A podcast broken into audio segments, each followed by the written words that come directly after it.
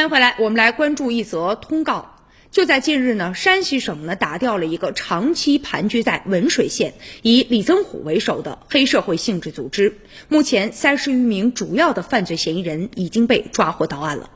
经查呢，有五名公职人员和李增虎黑社会性质组织有关。那通报介绍了，经查，县原国土资源局局长吴某某，他呢违规收受礼金，接受可能影响公正执行公务的宴请，不正确履行职责，对李增虎黑社会性质组织非法采矿等等违法犯罪的活动放任不管。利用职务上的便利，在办理土地使用权、项目承揽等方面为他人谋取利益，并且收受财物。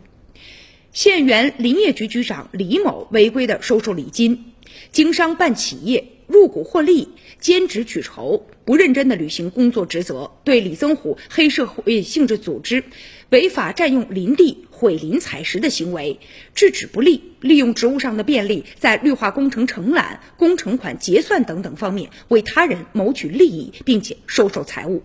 经查，县公安局原常务副局长司某某。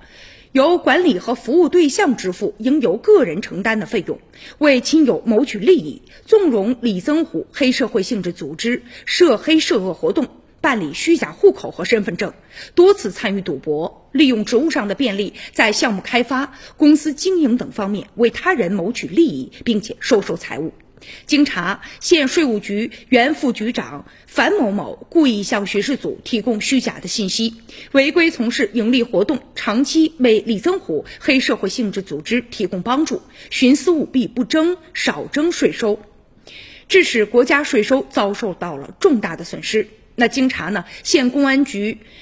原某派出所的所长侯某某违规的从事盈利活动，包庇纵容李增虎黑社会性质组织涉黑涉恶活动，参加赌博，为他人办理虚假户口，利用职务上的便利，在案件查办等方面为他人谋取利益，并且收受财物。